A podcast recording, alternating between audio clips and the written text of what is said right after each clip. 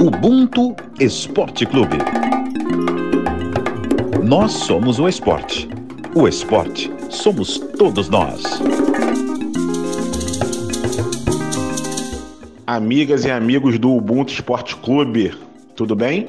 Bom, primeiramente, obrigado por acompanharem a gente aqui nesses dois anos.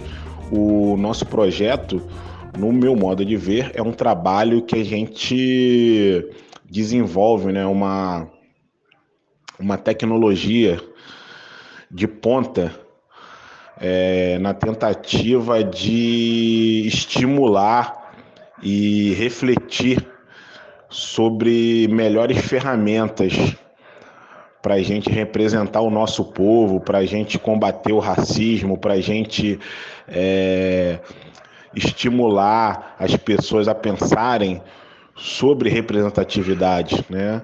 Mas é sobretudo é, também uma tentativa de sair da mesmice que o jornalismo em geral tem quando se trata dos temas que envolve temáticas raciais e de representatividade.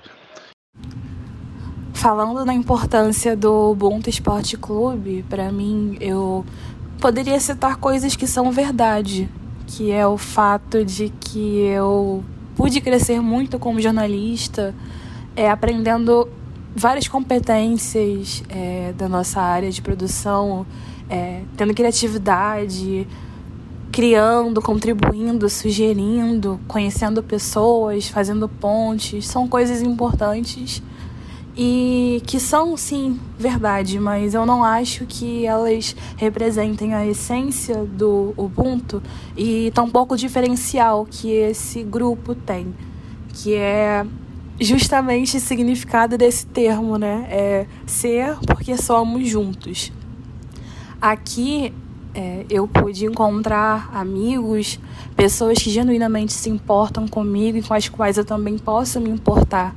Pude ter contato, um convívio contínuo com pessoas que querem o meu bem, pessoas que desejam contribuir não só na minha formação como uma profissional, mas como pessoa mesmo.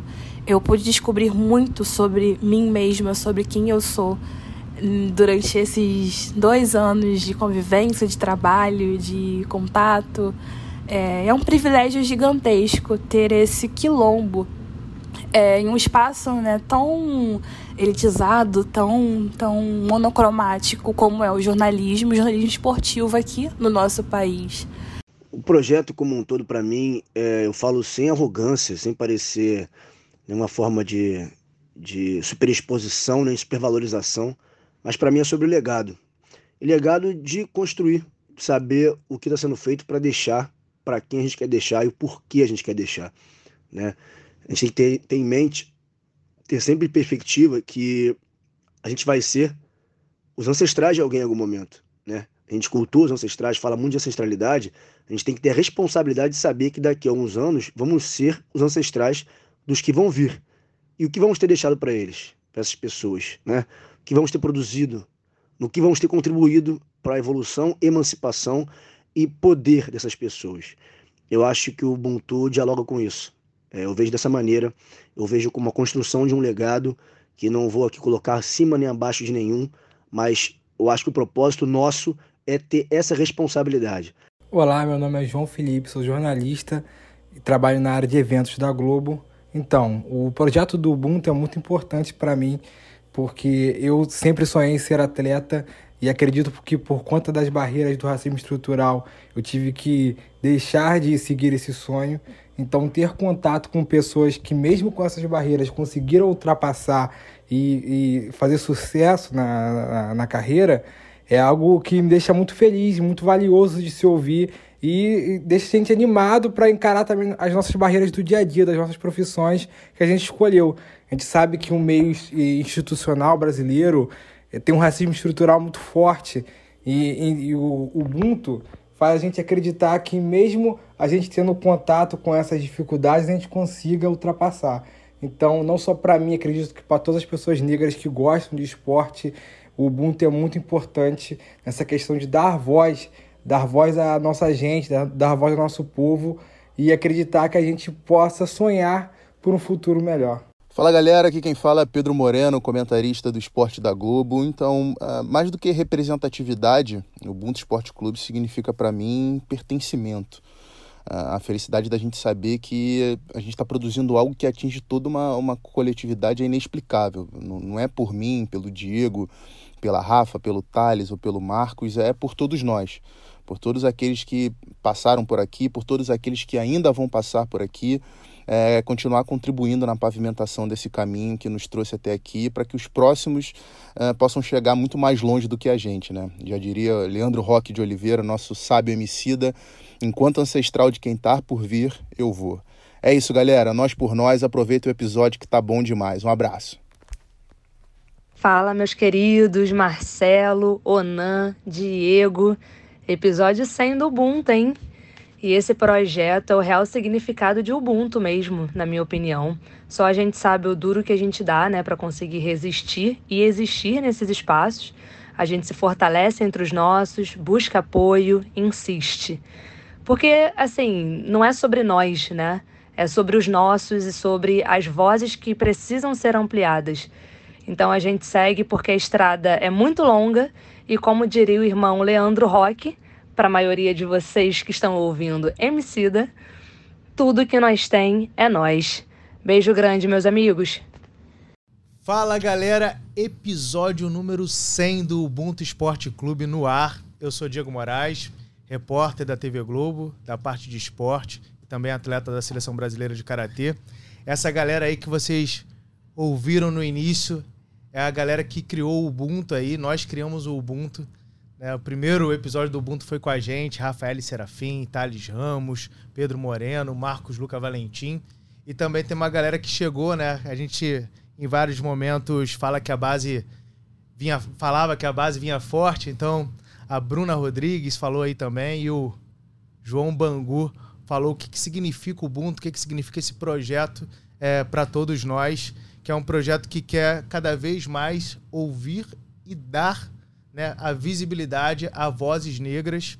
Então, para essa resenha do episódio 100, a gente vai falar do esporte que move paixões, move multidões, que é o futebol, né, o principal esporte do Brasil. E para essa resenha, eu trago um convidado pela primeira vez. É, tem muito preto nesse Brasil, galera. Episódio 100 e a gente ainda tem novidade.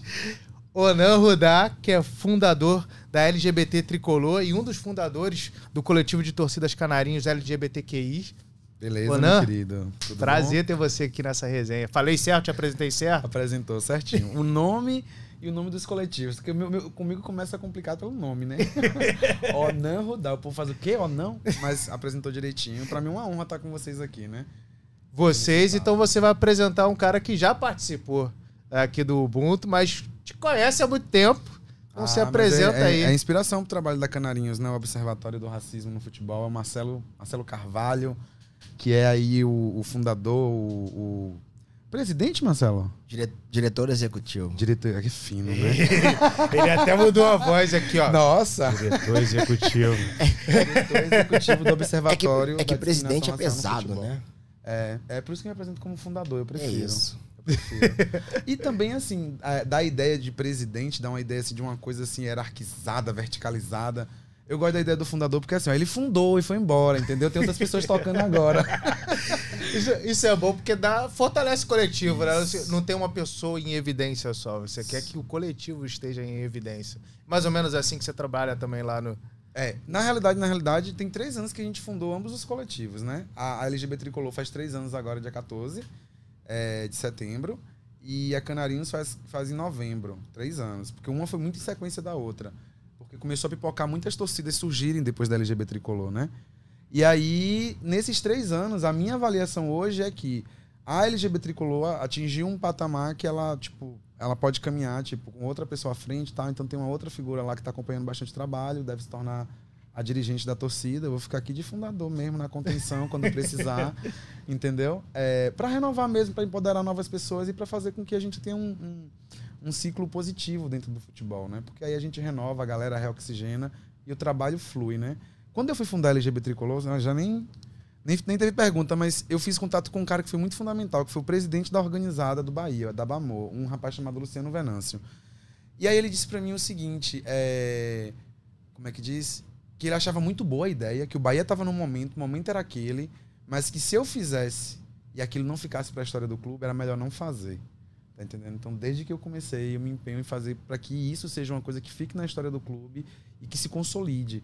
Para que daqui lá na frente, daqui a 20 anos, alguém me chame. Ah, foi esse cara aqui, esse viado aqui que organizou esse babado aqui e a gente toca hoje. Foi um incentivo com uma 100 toneladas nas costas. É, exatamente. Rolou exatamente. aquele peso, rolou, Rolou, aquele peso. rolou. Mas assim, o que, que me chamou a atenção? É o presidente da organizada, cara. Se alguém fosse fazer algum tipo de rejeição, viria de lá, entendeu?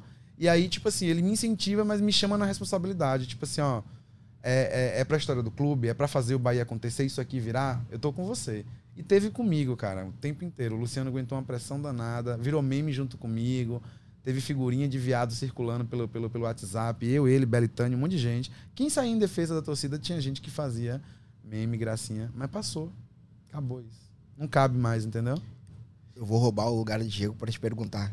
Não, não tem. Aqui, na verdade, a ideia que você falou de presidente e fundador, aqui é tipo fundador. A galera, a gente fundou e agora a resenha rola solta. Aqui todo mundo pergunta e todo mundo responde. Quantas torcidas LGBT tem hoje no Brasil e quantas estão no Canarinho?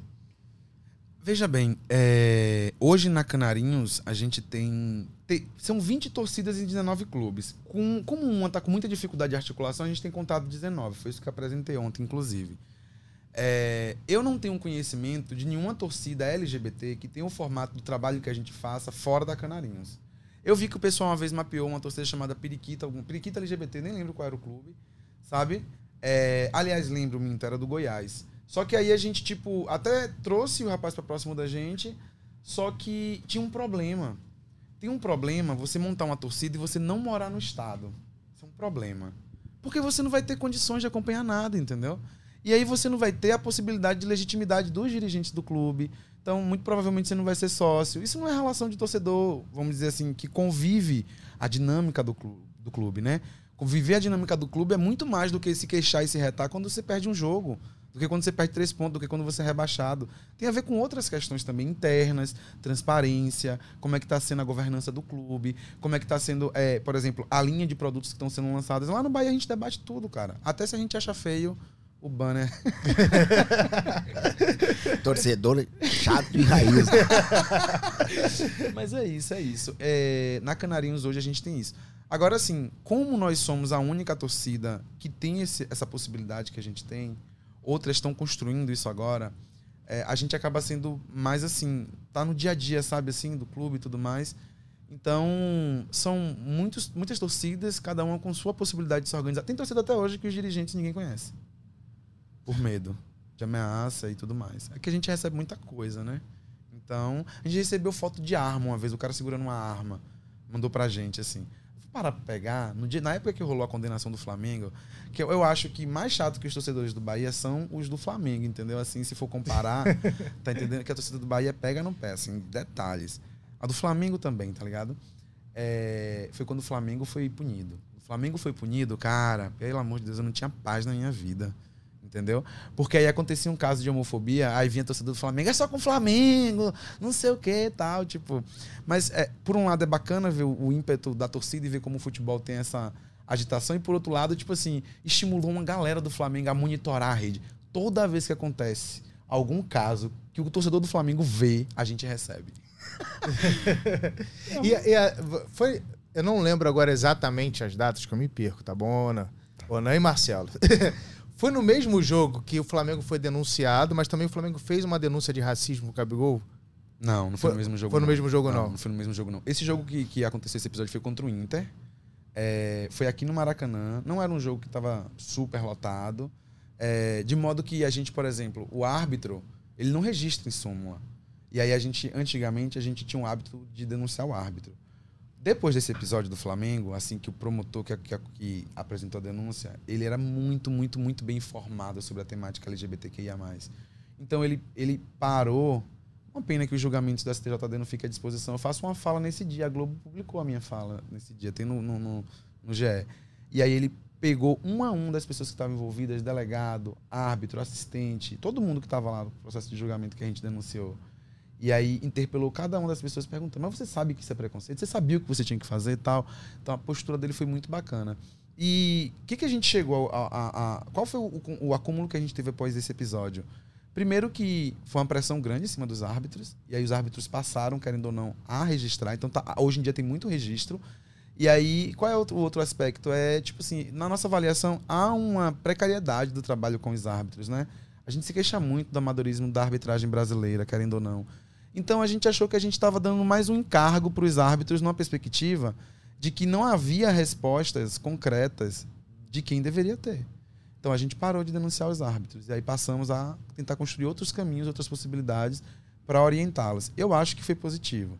Nos primeiros casos a gente denunciou, hum, depois do caso do episódio do Flamengo a gente resolveu não denunciar mais. Em compensação, as súmulas constam episódios que têm acontecido. Agora tem episódios que a arbitragem não pega. É, e aqui nós vamos entrar num, num- numa seara legal, assim. Por exemplo, os três passos da FIFA, né? Determina que o árbitro, quando identificar um grito racista, homofóbico, ele pode parar um jogo e, no terceiro passo, terminar o jogo. Né? Até abandonar a partida. Isso. E aí a pergunta, e aí um, um abraço pro Márcio Chagas, né? Porque o Márcio Chagas foi o cara que pontuou. Ah, primeiro, o árbitro sabe identificar um grito racista e homofóbico? Ele sabe identificar? Ou ele sabe identificar um grito racista só quando é o grito de macaco? Então e- esse Perfeito. é o primeiro ponto. Perfeito. Cântico homofóbico. Ele sabe. Se ele não é da- do Estado, ele sabe o que aquela torcida tá cantando. Terceiro ponto. Ele tá focado 100% no jogo porque ele não pode errar, porque tem uma pressão gigantesca. Será que a gente tá querendo que o árbitro também tenha um ouvido para ouvir o que a torcida tá cantando no meio de um jogo? Perfeito. Então, assim. Um- Mas aí não entra um quarto árbitro? Não entra um... É porque também, além da a, a equipe de arbitragem é um árbitro, que é o presidente da partida, dois bandeirinhas, o delegado e dependendo o VAR, né? Então você tem toda uma equipe colaborativa ali de cinco, seis pessoas. que, que todas elas estão focadas no jogo Isso. e nenhuma delas está treinada a ouvir o que, o que a gente está dizendo aqui Tá, agora. tá debatendo. Tá debatendo. Isso. Então, assim, primeiro ponto. Confedera ah, quem manda na arbitragem no Brasil e, no, e brasileiro e nos estados, antes de um campeonato começar, Onan, Marcelo, vamos fazer um bate-papo aqui com a arbitragem Perfeito. pra gente entender o que é racismo e pra gente entender o que é uma LGBTfobia. Perfeito. Vamos chamar os, os- E no contexto do futebol, né? Porque é importante que se diga isso. As pessoas querem tratar, Marcelo, a, a temática racial e a temática LGBTQIA, como se fosse tudo um bolo só. Como se elas se manifestassem. Ah, é racismo, em qualquer lugar é racismo. Não é assim, não, gente. Pera lá. Racismo no futebol, ele vai ter uma- um mecanismo de atuação. Assim como a LGBTfobia, entendeu? Então, é, alguém pergunta assim, mas você já foi agredido no futebol? Eu disse assim, eu precisava ser agredido para saber que existe homofobia no futebol? Pá, tá ficando doido? Tá entendendo? Então, assim, é, eu acho que esse expertise que o observatório tem trazido traz pra gente justamente essa capacidade, essa autoridade, tá entendendo? De conseguir traduzir para quem tá ali, porque o que você falou é verdade. Por exemplo, um árbitro brasileiro que vai apitar um jogo na Venezuela tem noção de que se alguém chamar o outro lá de puto, tá chamando de viado? Tá entendendo? Isso eu sei, porque obviamente eu tô nessas integrações aí, tô sabendo que isso tá acontecendo lá e é que esse é um grito homofóbico que acontece lá, certo? Mas quem tá de fora desse universo, não adianta. Eu acho que muitas vezes o futebol, ele acaba querendo apostar, e isso tem a ver também assim, tipo, não tem solução fácil pro racismo, gente. Racismo é um problema estrutural, não tem solução fácil pra LGBTfobia. É um problema estrutural, então a gente tem que ir tratando disso aqui dentro do campo que ele tem que ser tratado. E aí tem gente que quer resolver isso de forma fácil. Aí acha que acaba com a homofobia fazendo uma ação ali, ah, vamos fazer uma doação para uma casa LGBT. Que eu não sei qual que é o plano de fundo disso, tá entendendo? Eu não consigo entender. Tipo, não, a gente vai doar pra galera ver que a gente é parceiro, é, é LGBT friendly e tal. Não. Ou esse trabalho ele é feito com esse empenho, com essa dedicação e com esse foco, né, que a gente tem procurado fazer, ou a gente vai ter dificuldade mesmo. E isso tem a ver do diálogo com os árbitros, mas também tem a ver o diálogo com gerente de carreira, diretores de futebol, equipes inteiras que cuidam de elencos por aí, é, cláusulas contratuais. Você tá entendendo? Tem uma série de coisas assim que perpassam por isso aí. Então, acho que a arbitragem é um, um eixo focal do jogo. E a gente foca muito no jogo. Mas o futebol é o dia a dia, entendeu? O Bahia tá acontecendo agora, o jogo é só domingo. Não, eu, eu só pontuei isso porque tu disse que vocês pararam de, de cobrar o árbitro Isso. pra sinalizar o sistema. Isso. Porque justamente é o que eu penso. Isso. Cara, é, é, é até injusto eu cobrar um árbitro de futebol dizer que, pô, tu não viu lá no alambrado, o cara tava gest- fazendo gesto de macaco. Não tem como. E aí, O cara entra, tá focado no jogo. aí entra o que tu falou do quarto árbitro, que também tá. Hoje o quarto árbitro tem a- a- essa autoridade de dizer, ah, foi falta ali, foi, não foi falta ali. Então, quando o quarto árbitro fazia o monitoramento do estádio, ok. Então eu pontuo isso porque eu acho que tá faltando hoje no futebol brasileiro um quinto elemento Perfeito. que não é o delegado da partida, que não é o quarto árbitro. É esse elemento que vai monitorar fora das quatro linhas. Agora eu vou trazer também pra minha parte. É... O jornalista escuta. A imprensa. Mas a, A imprensa. Mas não reporta, né? Não, não, o não. repórter em campo, ele escuta. Mas, cara, o que a gente tem. E aí, como é que a gente. Que aí pode ser um quinto elemento. Uhum. Porque a partir do momento que o repórter na transmissão fala, ah, isso corre rápido. Isso corre rápido. Mais rápido do que a gente até imagina. Mas Já se não chega chegar no no árbitro. árbitro. Já chega, chega Aí Não, rápido. não, não, não, chega. não, não. Chega, chega. Aí, tem chega um, aí dá um Vou te ponto. falar uma coisa, no Não, jogo. não, mas aí dá um ponto do observatório. Vá. da- dos trabalhos que a gente vem monitorando.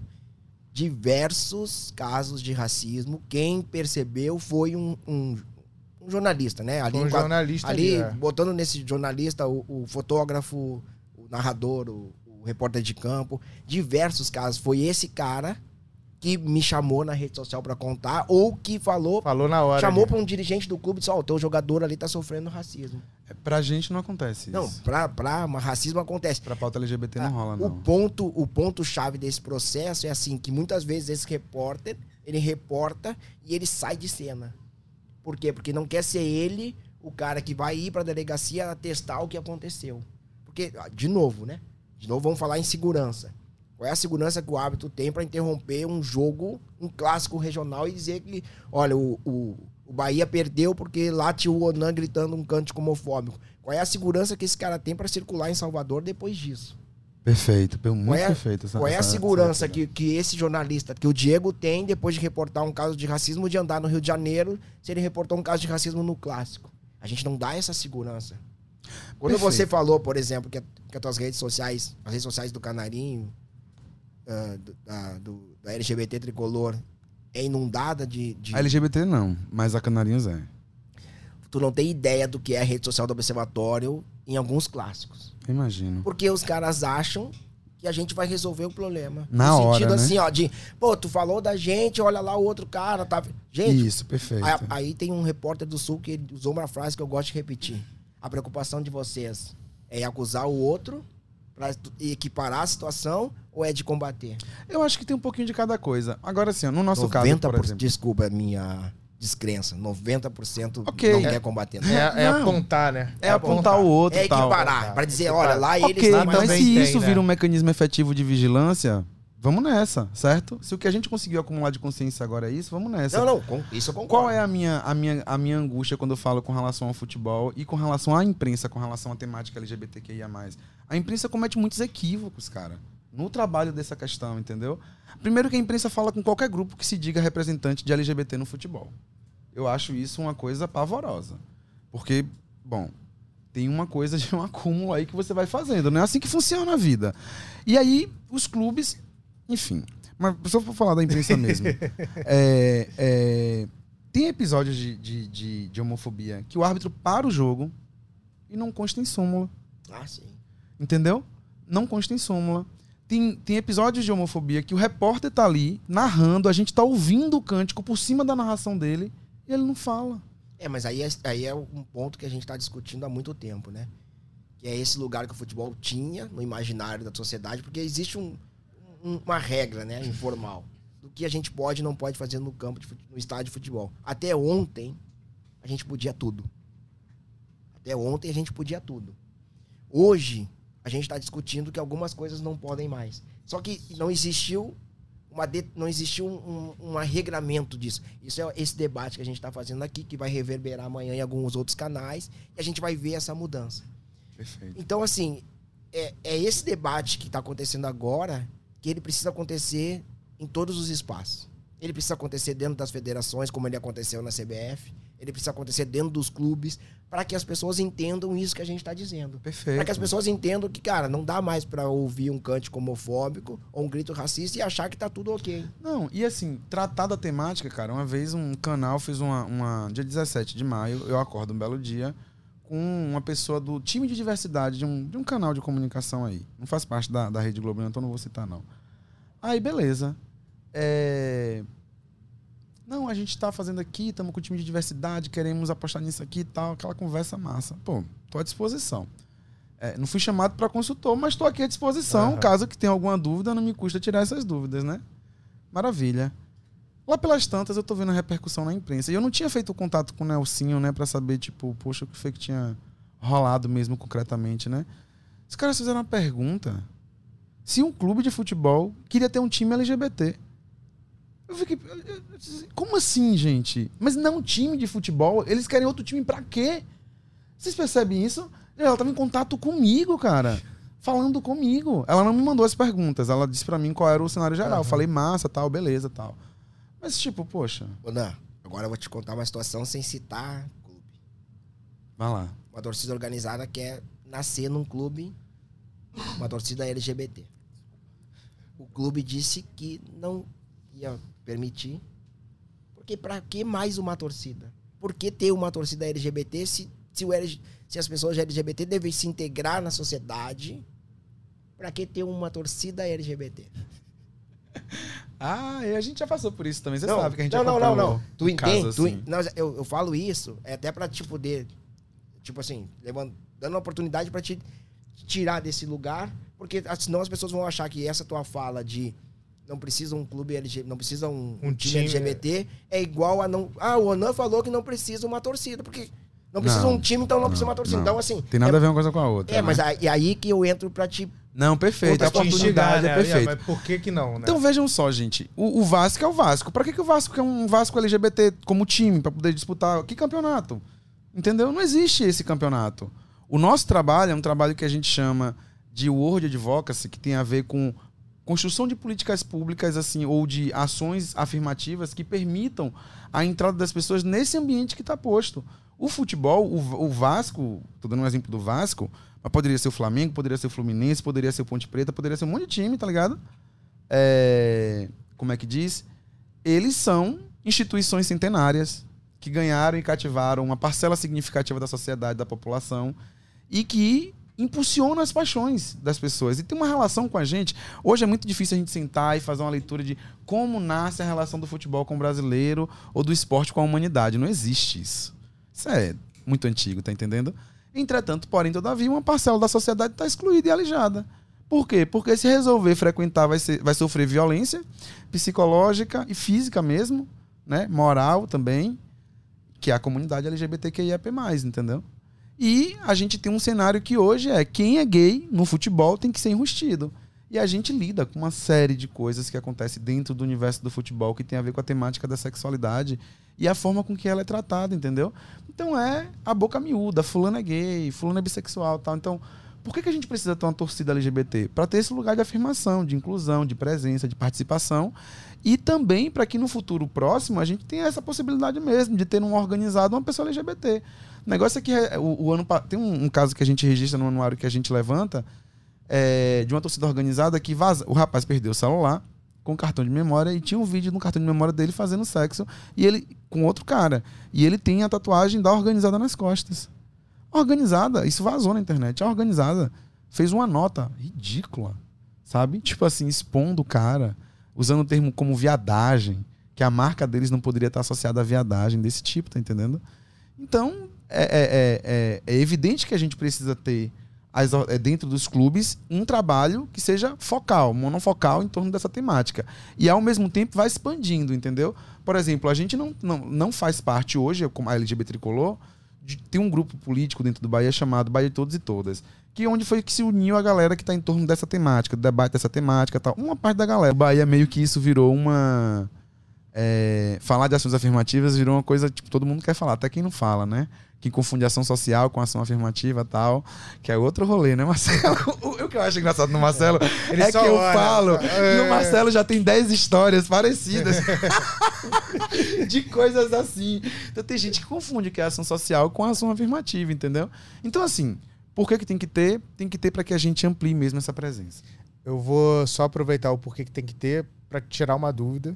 É, Você acha que tendo essa organizada dentro da- dos clubes de futebol também ajuda jogadores a, a- a se expor nesse sentido de ah, eu sou gay, né, ou sou bissexual. Ele tem um- uma rede de apoio mais próxima dele, que sabe que a torcida, uma parte, pelo menos da torcida, vai abraçar se ele falar? Pode ou não ter. tem nada a ver? Pode não tem ter. nada a ver, tô viajando aqui Pode na ter. maionese. Agora, vamos levar em consideração que o vínculo do jogador não é com a torcida, né?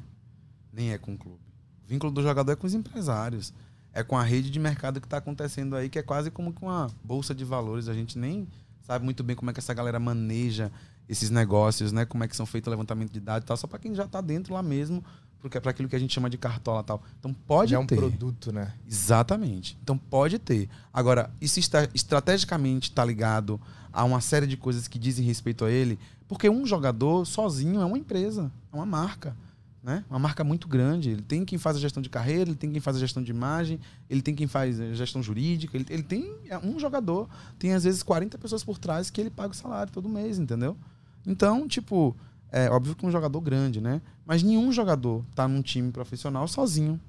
Então, isso é possível? Depende. Porque cada um desse aí tem alguém por trás e fala e coisa, e a emoção, e envolve né, uma série de outras coisas, e protagonismo, e, e um monte de coisa, entendeu? E aí vai entrar o, o Que atrapalha também denunciar, né? O silenciamento, né? É o ia Exatamente. dizer. Nós vamos chegar naquele lugar de. que eu gosto de dizer que a gente está vivendo um período da quebra de silenciamento. Perfeito. Não existe uma norma dizendo que não pode. Mas existe o tapinha nas costas, existe o abraço, existe alguém que vai dizer, cara, isso pra tua carreira não vai ser bom. Olha o exemplo do fulano que falou e nunca não tava jogando mais. Então, assim, a gente exi- existe o silenciamento. O que nós estamos vivendo nos últimos anos é a quebra de silenciamento. São jogadores de futebol que cada vez mais vêm falando de racismo, de LGBTfobia, de problemas sociais, de problemas estruturais. Só que o futebol ainda não está preparado para isso. Perfeito. Mas, de, de outro lado, a gente está vendo também um crescimento muito grande de coletivos de torcedores. De fora do clube. Da maneira que tu fala do- da torcida do Bahia, parece que ela está bem integrada aos clubes. Mas eu falo de coletivos de torcedores que não estão integrados ao clube, mas que estão do lado de fora dizendo para o clube olhar para essa pauta. Ei, Perfeito. eu existo. Perfeito. Olha para cá. A gente tem muita torcida assim. E, A e- gente tem e- algumas. E isso vem acontecendo. A galera vai no estádio como torcedor, mas não como torcida. Vocês percebem a diferença? Sim, sim, sim, sim, sim, sim. sim. É um coletivo que É um coletivo- é um coletivo que se organiza na quinta-feira que não tem jogo para discutir algumas ações do clube e que escreve um, um memorando, escreve uma carta e chega no clube para dizer, olha, isso aqui tá errado, isso isso tá crescendo e esses coletivos estão sendo ouvidos basicamente lá no dia do orgulho LGBT, no dia da consciência negra, mas eles Quando são? não, não, mas, mas nesse dia, mas nesse dia é legal ouvir eles. E aí tu ouve eles. E aí, sim, só que assim, né? É o que eu gosto de brincar. A porta abriu. Se a porta abriu eu entrei, eu posso dar uma segurada com o pé pra porta ficar aberta pra mim voltar. E se a porta, se eu voltar, daqui a pouco nós estamos aqui sentados, né? E aí, Diegão? Estamos ocupando esse lugar. Ocupando o lugar. E, e aí, legal? Vamos pensar agora em novas ações. Então, assim, o que eu vejo no Daqui a futebol. pouco vocês sentam na CBF. O que eu vejo nesse futebol é um, é um movimento muito grande que vem acontecendo de fora dos clubes para dentro. A gente está conseguindo levar essas pautas cada vez mais para dentro dos clubes de futebol. A questão toda é assim, Perfeito. é o, é o próximo passo. Porque assim, esse coletivo é muito legal se E também. Agora eu te- Marcelo, eu tenho veja um só. questionamento pra vocês. Assim, Rapidinho, tem uma coisa, quando você pergunta dessa relação do jogador e de todo o aspecto que diz respeito a um clube. Tem uma, tem uma figura no clube de futebol que, na minha cabeça, ele não é pra ser, mas ele se torna o clube, o presidente. Sabe? É muito difícil, por eu, exemplo. eu vou além. Não é o presidente.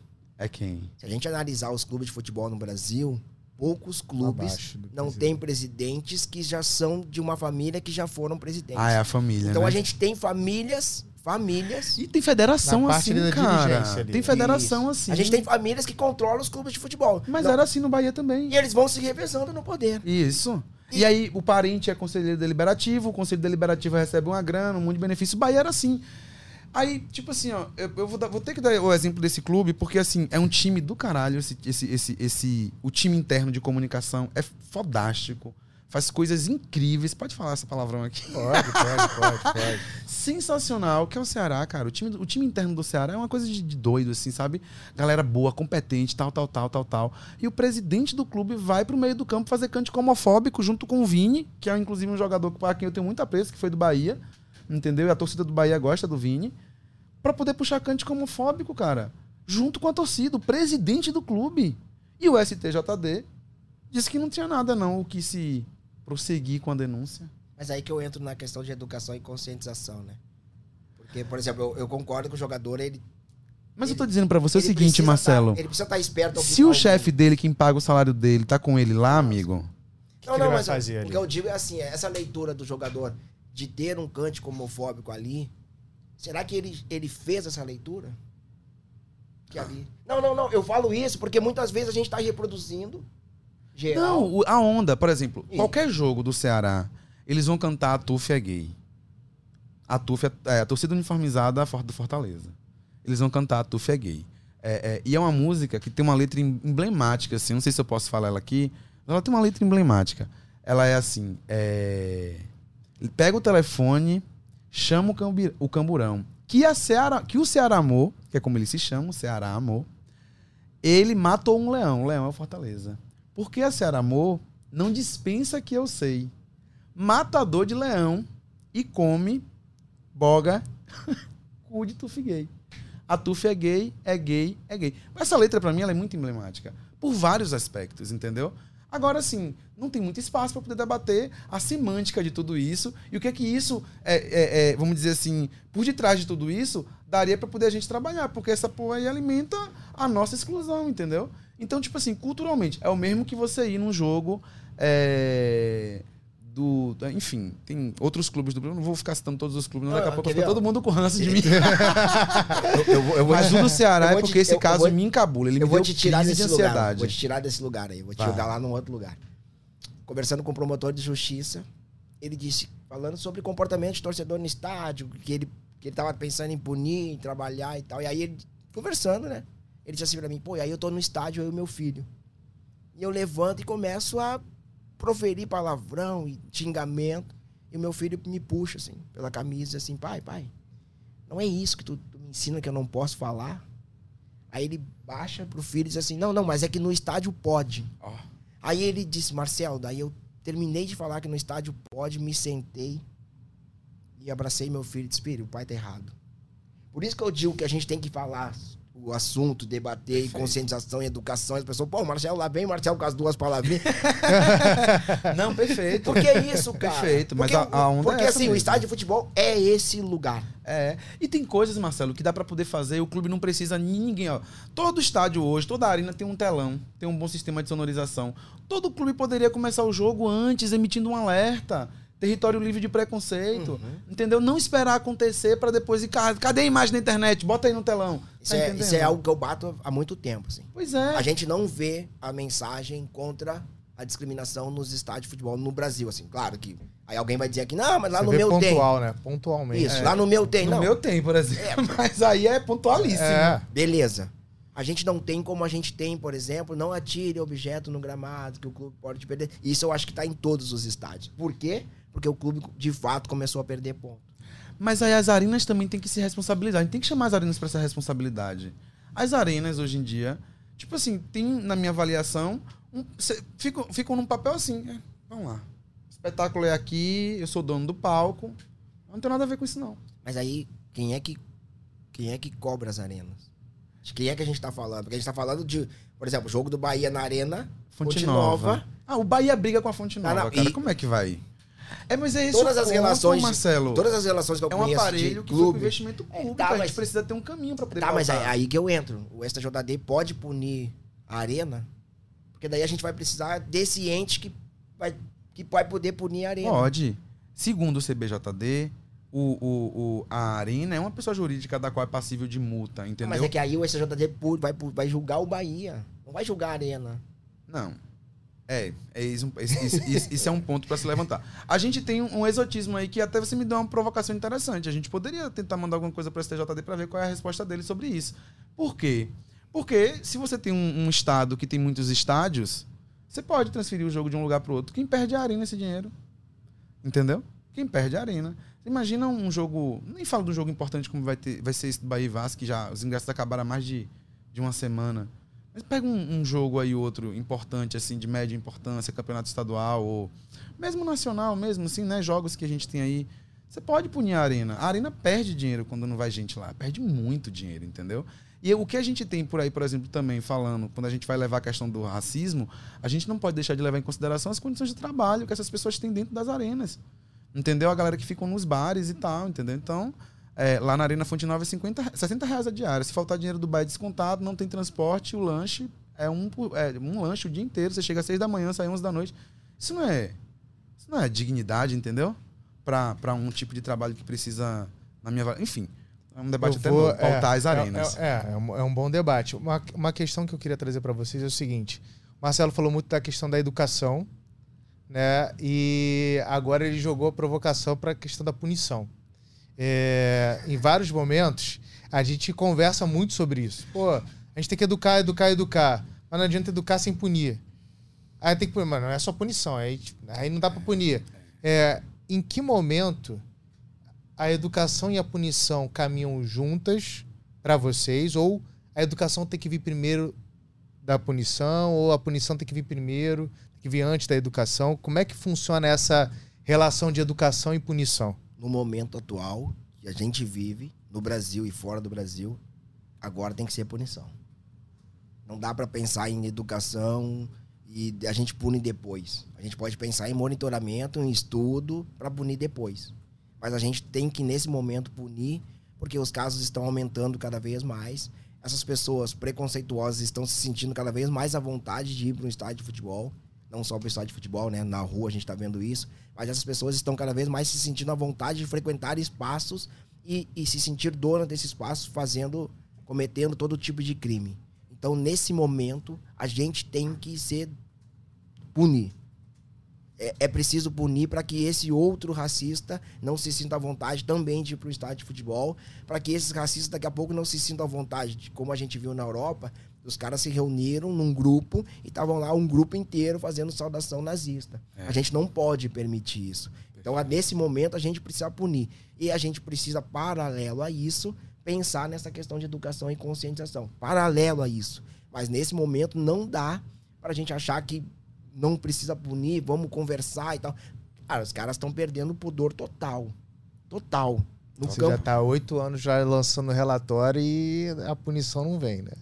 E a punição não vem, aí nós vamos, nós vamos discutir um dia inteiro por que, a punição não vem. Mas eu acho que, né, resumindo, porque a gente tem uma questão de um, de um racismo estrutural gigantesco, né? A gente tá falando de racismo aqui, tá falando de formas de racismo. Quem tá julgando? Tá ouvindo esse debate?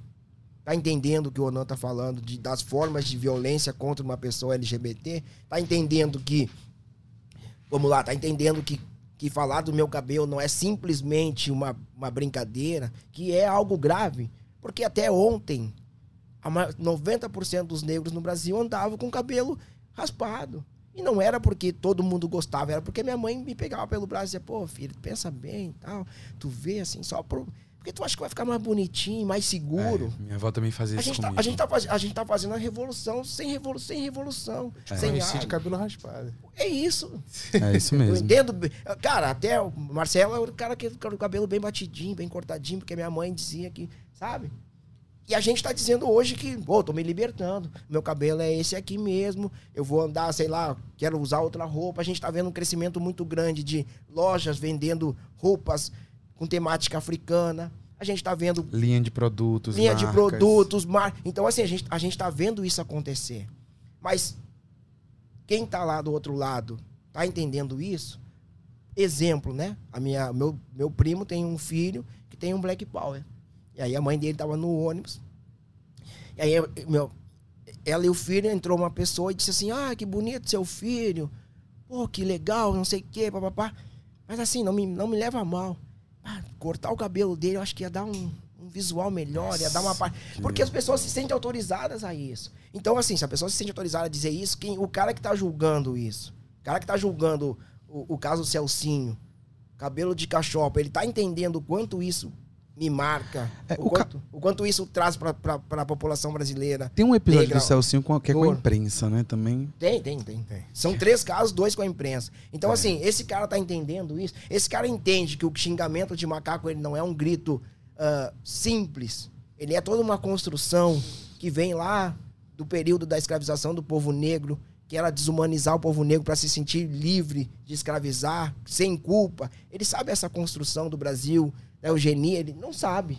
Ou não quer saber, ou, ou finge que não sabe. Então, para ele julgar um Mas caso. esse cara aí senta na mesa de discussão de diversidade, porque esse cara é dirigente.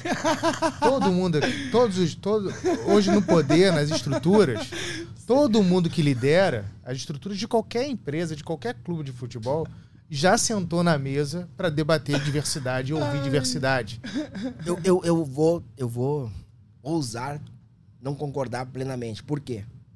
Porque dependendo do cargo que esse cara tá, e a gente vê isso nos clubes de futebol, não é ele que vai sentar comigo. É, eu vou chamar é o meu, marketing. eu vou chamar o marketing, a É o comunicação. É a publicidade. Entendi. Deixa eu falar uma coisa E pra esse você. cara vai só, esse cara vai só receber a informação do marketing, comunicação, muitas vezes daquilo que o Onan apresentou ontem. Chefe, isso aqui vai render para a empresa, isso aqui. Então ele não ouviu essa parte mais pesada do debate. Propósito do, o propósito da, da, da causa, né? A questão. Marcelo Carvalho Aprofundar. chegava com, com um relatório nos clubes de futebol muitas vezes. Vamos tratar a questão do racismo. Mas, Marcelo, aqui a gente tem algum caso de racismo que envolva o meu clube? Eu disse, não, mas isso, isso é o, a ponta do iceberg. Quantas pessoas negras tem aqui nesse. gerenciando o clube, na diretoria e tal? Não, mas aí é outro problema. Outra questão. O que, que eu acho? Eu acho assim, ó. É, tem uma diferença quando a gente fala, embora existam muitos paralelos, e eu acho que a formulação do racismo ajudou a comunidade LGBTQIA a entender como estruturalmente né, é, se organiza a- essa temática para os corpos LGBTQIA. Eu acho que o- a pauta racial ela foi norteadora, né?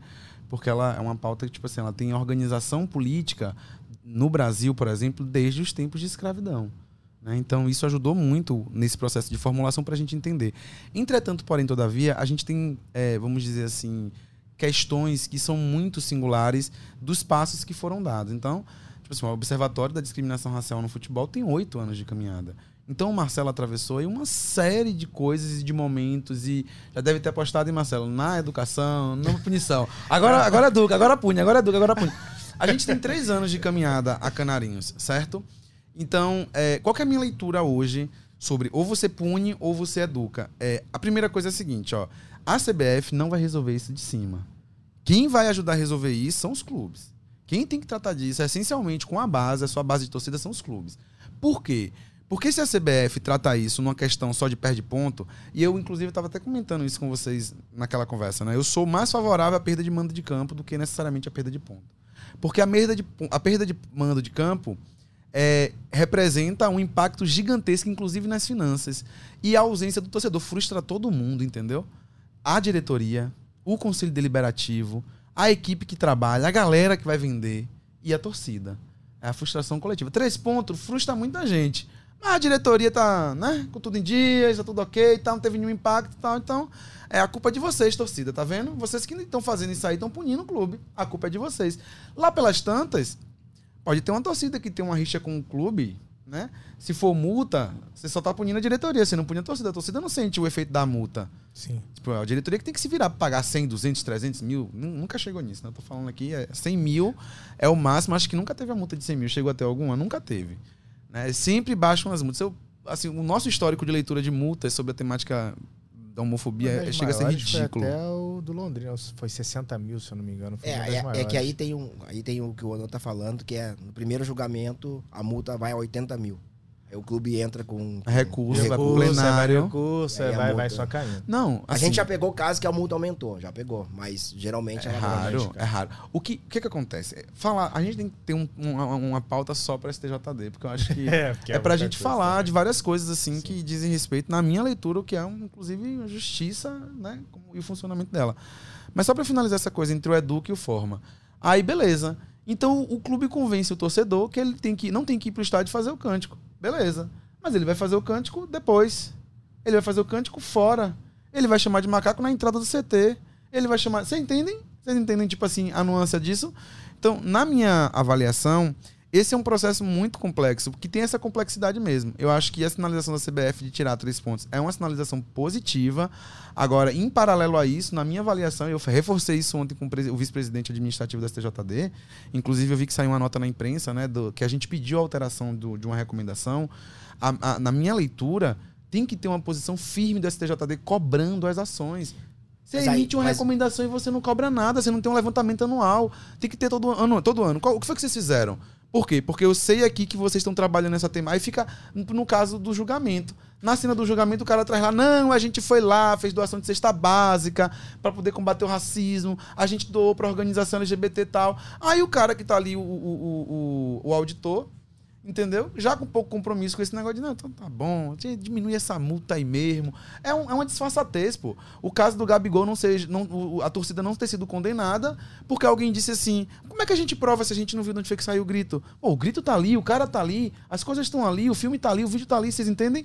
Mas, Ana, má aí, vontade. aí entra uma coisa que eu defendo há muito tempo também. Muito tempo, tipo uns três anos, já escrevi texto e tal, já, que é a responsabilização. A gente tá. Individual? Não, não, não, não. Do clube. Ah, sim. Por quê? A gente tá discutindo punição e não punição. Só que quando a gente fala em punição, a gente já viu casos que tá comprovado o ato racista, mas o clube não foi punido por uma outra questão jurídica. O clube não foi punido. Esse aí agora. Não, não, não. Entendeu? E aí, beleza. Só que assim, o clube precisa ser responsabilizado pelo ato. E aí, responsabilizado pelo ato, não é escrever lá que ele foi punido e dar uma multa. É chamar o clube e dizer assim, cara, olha só, dessa vez tu vai ser responsabilizado pelo que aconteceu, porque aconteceu, mas eu não consegui provar ou determinei que não vai ter punição. Mas tu vai ser responsabilizado e a responsabilização é o quê? tu vai ter que chamar uma- um grupo que trabalha com a questão racial ou LGBT e vai ter que implantar uma série de ações. E eu aqui desse lado vou ter alguém que vai fiscalizar se tu fez isso. Mas se tu fez isso, o que a gente está dizendo. Mas não é misturar. ah, um, um- aconteceu um ato racista, vou pagar a cesta básica. Não, não, não. Aconteceu um ato racista, eu vou, tu vai ter que investir 10 mil reais numa campanha contra o racismo. Tu vai ter que chamar uma entidade Eu pra defendo essa, pra algo- essa entidade te ajudar a formular tudo isso É. e eu vou fiscalizar se tu pagou essa entidade e se tu fez isso que nós estamos determinando. Porque aí o clube vai ser responsabilizado a agir. Do jeito que está hoje a punição, é, é muito mais fácil Sim. pagar a punição Sim, e, sim, e- sim. e Eu ponto defendo final. algo parecido. Eu defendo duas coisas. A primeira, a CBF tem que ter uma política de diversidade nítida. Nítida. Certo? E ela tem que ter um protocolo de ação para casos desse tipo. Nossa, isso é algo que eu, Perfeito. que eu concordo plenamente. Pronto. Porque assim, quando aconteceu um caso de racismo ou um caso de LGBTfobia, o que a gente faz? Ah, não, a FIFA determinou que tem os três passos para o jogo. Não, não, não, calma. Já tem gente lá dentro pra. pra- Calma. Não, se você perguntar à CBF, como é que a gente lida com a questão de transgêneros em campo? A gente não tem normativa. É, a FIFA não passou pra gente a normativa. Se você pergunta à FIFA como é que lida com a questão transgênero em campo, cada federação é responsável pela sua regulamentação. Vocês percebem o, o desatino que tem? Então, esse é um ponto. O que, que eu acho? Eu acho que a, a- a CBF, tô dando até spoiler, viu, a galera aí da CBF que estiver ouvindo, pega essa visão, viu? Vou levar isso lá pra comissão. Eu acho que a CBF tem que fazer uma política de diversidade nítida, subscrita por todas as equipes que participam de todos os campeonatos que a CBF organiza. Ponto. Subs- subscrita pelo. Não só pelos clubes. Porque assim, ó, tem gente que não está diretamente na jurisdição da CBF, mas que tem isso. Eu falei aqui da gestão de carreira, a gente está falando das arenas. Isso tem que ser algo maior, mais global. Embora eu ache que a Lei Geral dos Esportes vai ajudar muito, porque ele cria uma autarquia jurídica para tratar de responsabilização dessa temática e do, do preconceito e tudo mais. Se isso vai ter pegar, né, Marcelo? Vamos ver. Mas tá, eu acho que a CBF, a CBF tem que ter uma política de diversidade nítida, transparente, com clareza, com coesão, para todos os aspectos que diz respeito ao ambiente do futebol. Inclusive levando em consideração o vestiário, que é um ambiente quase intocável. Lá no Bahia, o pessoal reclama quando o presidente do clube vai no vestiário, que o povo quer ali administrar o que é o vestiário. O vestiário é um ponto de confusão, um ponto focal assim na vida de um clube que é impressionante. Às vezes mais tem mais decisões ali sendo, aliás, sempre tem mais decisões saindo ali do que em outros lugares no vestiário. Então tem a política, o outro é o protocolo de conduta. Qual é o protocolo de conduta? É o seguinte, ó. Aconteceu, não é uma orientação, uma recomendação, é protocolo de conduta. Você tem que fazer, irmão. Árbitro, você tem que parar o jogo. Se você não para, o responsável é você. Certo? Ó, parou o jogo, você tem tanto tempo, não parou em tanto tempo, isso. Tanto tempo, não parou em tanto tempo, aquilo. E se quem fez o, o, o ato homofóbico for um dirigente do clube? Cartão, fora. Entendeu? Fora, eu acho que tem que ser tolerância zero. Presidente de clube, dirigente de clube, tolerância zero. Vai pro meio do estádio xingar alguém. Igual a gente viu uma cena de um cara que ninguém sabe como é que entrou no campo e tava fazendo cena de macaco assim de dentro do campo pra um, pra um, pra, um, uma torcida. Não me lembro agora qual foi o clube. É, é isso, né? Eu tenho sistematizado a temática LGBT, é. você tem na cabeça todo dia é. sistematizado a pauta racial. A gente é um combo aqui anti-opressões, né, é, Marcelo? É, isso aí, isso aí. aí já já vai surgir, surgir o Observatório das Mulheres também, vai estar tá aqui, né? É, é, enfim, mas assim. É, tem que ter o protocolo. Então o que, é que eu faço diante disso? Os caras não sabem o que fazer e o árbitro não tem segurança mesmo. Porque, na minha avaliação, ele é o ponto mais vulnerável de tudo isso aí, entendeu? Total. É o que mais tem responsabilidade, mas é o mais vulnerável. E assim, é... aí a gente vai levar, não pra discriminação de forma geral, tá? Aconteceu um ato em campo e eu vou. O Diego é o árbitro e nós dois somos atletas. Né? E aí tu vai pro árbitro, diz, vai pro Diego e diz, ó, oh, o Marcelo me chamou de macaco. Aí o Diego. Mas foi quando? Não, faz dois minutos. Mas eu não vi. Ninguém viu, mas ele me chamou. Antigamente, o antigamente é dois, três anos atrás, o árbitro dizia: bom, gente, eu não vi jogo que segue. E dependendo muito, se o cara viesse pro árbitro correndo de forma veemente para dizer, cara, o, o árbitro, quando o cara chegava perto do árbitro, o puxar o cartão amarelo e. Tu. Mas tu não ouviu o que eu disse? Se tu continuar falando, gesticulando, eu vou te botar pra rua. Exatamente. Eu já vi vários casos, né? Eu também já vi. E aí o que que acontece? Aí o cara, já vi caso do cara ficou, terminou o jogo, o jogador ficou no meio do campo, lá parado. E aí a imprensa disse: o que aconteceu lá? Não, cara, alguma coisa aconteceu. Aí vamos lá entrevistar ele. E aí ele disse: olha, no meio do jogo eu fui xingado, falei pro árbitro, o árbitro me deu amarelo. Então, eu concordo plenamente contigo desse protocolo, que é isso. Vamos determinar que se o árbitro ou se o árbitro foi avisado que o xingamento ocorreu, ele tem que colocar na súmula. Perfeito. Aí ele vai colocar na súmula de, olha, eu não vi, mas o Marcelo, atleta do clube tal, número tal, falou que o fulano do outro clube falou isso. E aí, cara, vai pro STJD, o STJD vai chamar os dois caras e vai conversar com os dois caras. Porque a gente sabe que não tem como punir. A gente, vamos ser bem sinceros, o observatório é um lugar que eu gosto de dizer assim, o observatório é um lugar que se vocês querem entender o, o caso de racismo que vai acontecer amanhã, leiam o relatório, os oito relatórios que o observatório já lançou, e não vai ter novidade nenhuma. Nenhuma. Então, assim, o fulano. Impressionante, Marcelo. o fulano disse. o fulano disse que. O fulano disse não sei o que. Aí, Marcelo, o que vai acontecer? Vai acontecer isso, porque isso, isso é. E o que a, tem é de resolução do caso segue o jogo, que tem de, ah, não não conseguimos encontrar informações. Ah, não temos mais informações. Porque... O que tem disso no, no resultado da, da, da, pesquisa e do relato, o que tem disso. Isso se repete, foram 158 casos no relatório de 2021. 2021? É, 2021. 158 casos no esporte inteiro, 124 só no futebol. E aí, o que você vê de casos que, ah, não, ah, a gente não sabe mais notícia do, do caso, é impressionante, é a maioria. É a maioria. As pessoas não querem conversar. Eu só vou cortar vocês mais uma vez, porque como vocês estão falando muito de CBF, a organização da CBF, é, vou chamar o quadro Tinha que Ser Preto, que dessa vez é, quem falou com a gente foi o presidente da CBF, o Edinaldo Rodrigues. Nossa. Pela primeira vez ele deu uma exclusiva para um podcast e pela primeira vez o Ubuntu teve a oportunidade de ouvi-lo. Tinha que ser preto. Edinaldo Rodrigues, 67 anos. Eu queria primeiramente saber um pouco da sua trajetória, presidente. Olha, é, com muita honra, eu nasci no interior da Bahia, em Vitória da Conquista. É uma cidade que fica no sudoeste da Bahia.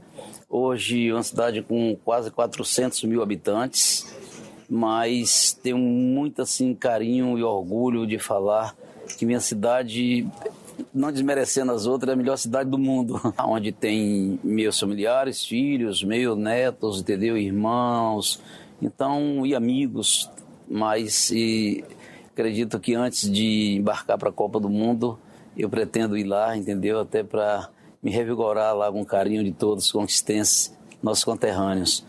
Então, eu... Você nasci... tem de boa lembrança da, da infância? Olha, da infância eu tenho lembrança é, de futebol, né? Eu jogava futebol amador. Aliás, é, lá na, na Bahia a gente chama o que vocês chamam de pelada de baba, né? Então eu jogava muito baba, joguei futsal e depois joguei futebol de campo e joguei no muito, joguei em alguns clubes da cidade e clubes que tinham eram federados, né? Era, tinha inscrição normal, como qualquer um outro atleta hoje profissional, junto à federação é do estado. E eu joguei no União Atlético Clube, foi um time que eu realmente é, torcia e terminei jogando nele por escolha. E joguei é, até 2000, 2000 não, joguei até 1980 eu joguei no, no, no União Atlético Clube. E depois é, dirigi a Liga Municipal de Vitória da Conquista, que era afiliada à Federação Baiana, e ainda é.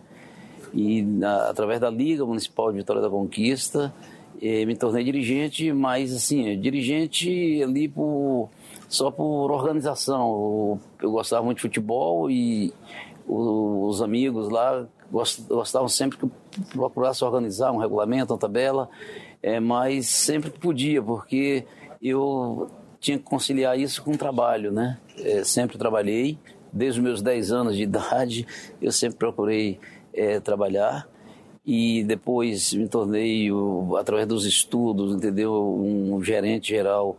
É, passei por outros cargos até chegar a gerente geral da Coca-Cola, depois da Coca-Cola eu fui vim para a, a Pepsi em Salvador e foi daí que é, da Pepsi Escola recebi um convite é, do então presidente, já era diretor também da, da própria federação, mas recebi um convite do, do presidente na época que era Vigília Lísio para que pudesse ele ia profissionalizar a Federação Baiana e ele queria que tivesse executivos que pudesse também junto com ele, que ele era um engenheiro, ele é um engenheiro químico, se tornou até diretor aqui de competições da CBF num tempo, o Vigílio. E foi assim que entrei no futebol, assumi a presidência da Federação Baiana em 2001, é, pela, por todos os, os, filiados, sendo os clubes da Série A, da Série B e as ligas municipais, é, por aclamação, e depois disso mais quatro mandatos na, na federação, todos por aclamação. E em 2018 eu entendi que já tinha feito tudo o que poderia ali fazer, entendeu, de, né, na entidade e abrir é, lugar para outros que também nos ajudaram muito lá na, na, na administração da federação. Sempre procurei é, valorizar as pessoas que trabalham e que as pessoas humildes e preparando eles também é, para enfrentamento da vida.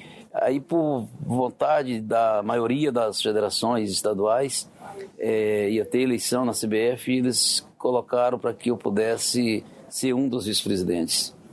E eu achei, sempre eu tive assim as questões que nos afligiam, eu sempre colocava assim de uma forma muito é, de frente para quem de direito e com a própria CBF. Nós fizemos isso de uma forma leal e sempre falando aquilo que a gente sentia. E eu fui, vim para como vice-presidente, exatamente porque eu queria diminuir mais as rotinas de trabalho, até para conviver mais com a família, que quando você faz opção para o futebol, a família fica em último plano, não só a minha, mas de qualquer um dirigente seja de clube, seja de federação, seja de CBF, se torna assim. E eu queria dar, dedicar mais à família, à esposa, aos filhos e os netos. E aí aconteceu esse imbróglio que ninguém esperava por conta daquele do afastamento do então é, presidente Rogério.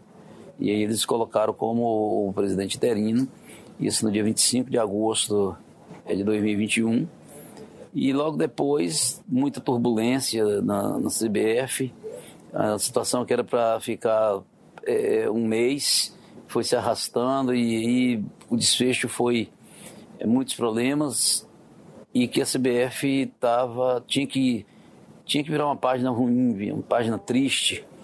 E com isso também as federações das 27, tinha 22 federações que elas queriam que realmente eu fosse o candidato delas.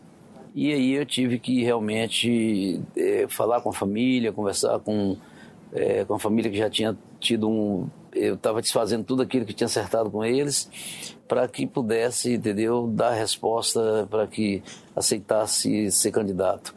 E depois dessas 22 federa é, federações, foi ampliado para as, as restantes e também os clubes da primeira, da, da Série A e da Série B, que são os votantes e que nos apoiaram para esse projeto de, de mudar o futebol brasileiro, não mudar porque é, sou eu, mas mudar porque tinha cabeça que eu entendia que a CBF era ela ela era vista como assim como uma caixa preta, ela era vista como se fosse um templo que ninguém pudesse entrar e achava que nada daquilo era era bom porque o futebol brasileiro tinha que entender a CBF, tinha que saber muitas coisas boas que a CBF tinha e elas não eram mostradas porque não tinha acesso para clubes, não tinha acesso para federações, não tinha acesso para torcedor. Torcedor nem sequer era pensado. Então, o projeto foi esse. Hoje tem cinco meses de eleito, cinco meses exatamente hoje de eleito, né, para um mandato de quatro anos até, é, até março de 2026. E o nosso projeto é um projeto de, primeiro, nós resgatarmos a credibilidade da entidade a nível, entendeu, do Brasil e do mundo. E para isso nós fizemos algumas parcerias importantes que acreditam nesse trabalho que nós estamos desenvolvendo, que é o Gianni Infantino da FIFA, o Alejandro Domingo, Domingues da, da Comebol, e as federações e, e os clubes todos indistintamente acreditam nesse trabalho. E o trabalho nosso é exatamente de fazer uma CBF nova, uma CBF que escute, uma CBF é, que possa abrir suas portas para os clubes, para as federações, para os atletas e também para os torcedores. Os torcedores têm que dar sugestões, a gente tem que ouvir os torcedores, até para que a gente possa é, entender por que, que tem parte dos próprios torcedores uma briga com um colega e um amigo que foram ali torcer pelo mesmo clube, como tem acontecido. A gente quer ouvir os torcedores por que, que tem que fazer gritos, entendeu? Ou cânticos que sejam de preconceitos, entendeu? Principalmente racial. Então, e com isso ajuda a gente fazer um, uma. É, melhorar, entendeu? E diminuir esses números que hoje é, o Marcelo Carvalho apresentou aqui é, do Observatório é, do Combate Racial e que os números são altos. Então a gente quer entender o torcedor, quer contribuir e saber qual a parte que nós precisamos fazer para melhorar, para que eles possam também é, serem é, vistos de outra forma. Porque é, o presidente das torcidas organizadas do Brasil, ele, nesse seminário, ele falou que são apenas 5%, isso é um estudo deles, que 5% do, dos torcedores é que fazem essas situações de violência e, e de racismo. Então, vamos dialogar com esses 5% para entender e diminuir esse número. Mas sem repressão, né, sem autoritarismo, porque eu sempre, tudo que é, procurei e conquistei foi através do diálogo gosto de ouvir, ouvir, ouvir e até ficar rouco. É o que eu sempre falo. gosto de ouvir, ouvir até ficar rouco, porque a gente tem que entender as pessoas é da forma que elas são e não da forma que a gente queira que elas são. Então eu sempre faço assim.